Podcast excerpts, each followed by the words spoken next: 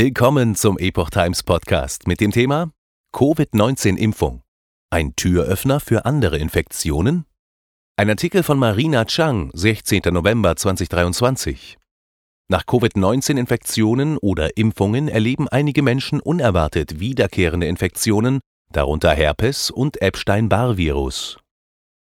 Nach einer Covid-19-Infektion oder einer Impfung gegen das Virus erleiden einige Menschen wiederkehrende Infektionen, einschließlich Herpes, Epstein-Barr-Virus, Harnwegsinfektionen und in manchen Fällen erneut Covid-19.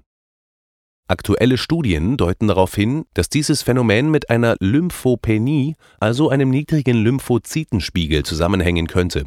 Lymphozyten sind eine wesentliche Gruppe von Immunzellen. Sie spielen eine entscheidende Rolle bei der Bekämpfung von Krebszellen und Infektionen.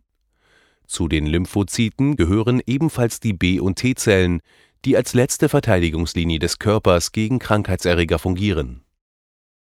Lymphopenie und Covid-19 Die genauen Gründe für das Auftreten von Lymphopenie nach einer Covid-19-Infektion oder Impfung sind noch unklar. Dr. Psychiater Dr. Andonis Fera, der bereits mehrere Studien zu Covid-19 veröffentlicht hat, vermutet, dass das Virus und sein verbleibendes Spike-Protein in der Lage sind, sich an Lymphozyten zu binden und diese zu zerstören, was zu einer Lymphopenie führt.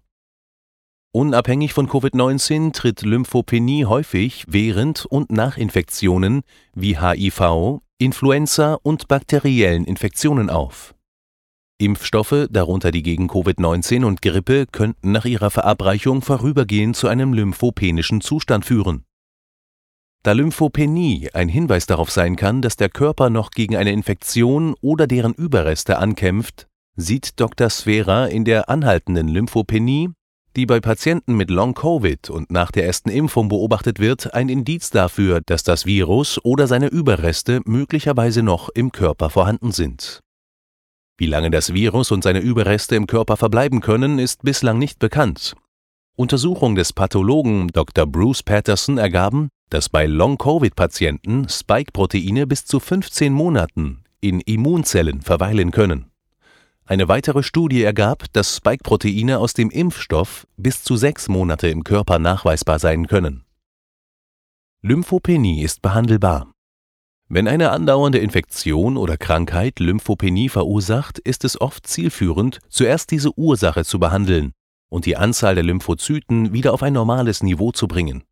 Infektionen, insbesondere solche, die häufig wiederkehren oder reaktiviert werden, können den Zustand der Lymphopenie verlängern, da sie den Körper dazu bringen, sich intensiv mit der Bekämpfung der Infektion zu beschäftigen. Ein Mangel an bestimmten Nährstoffen wie Zink, Folsäure und Cobalamin, Vitamin B12, kann ebenfalls zu Lymphopenie führen. Hohe Eisenwerte im Körper können das Risiko für Infektionen steigern, was die Lymphopenie weiter verschlimmern kann. Dr. Berkowitz stellte fest, dass viele seiner Patienten mit einer niedrigen Anzahl an T-Zellen auch unter einem übermäßig beanspruchten Nervensystem leiden. Durch die Anwendung von intravenöser Flüssigkeitstherapie und Nahrungsergänzungsmitteln, die zur Beruhigung des Nervensystems beitragen, beobachtete er, dass sich das Immunsystem regeneriert und die T-Zellwerte normalisieren.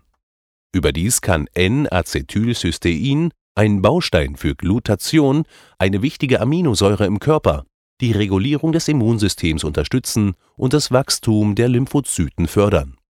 Bei schwerer Lymphopenie können Behandlungen mit Immunglobulininjektionen zur Stärkung der Immunität eingesetzt werden. Auch Injektionen mit Proteinen, die das Wachstum von Immunzellen anregen, können hilfreich sein, um die Anzahl an Lymphozyten wieder zu steigern. Dieser Artikel ersetzt keine medizinische Beratung. Bei Gesundheitsfragen wenden Sie sich bitte an Ihren Arzt oder Apotheker.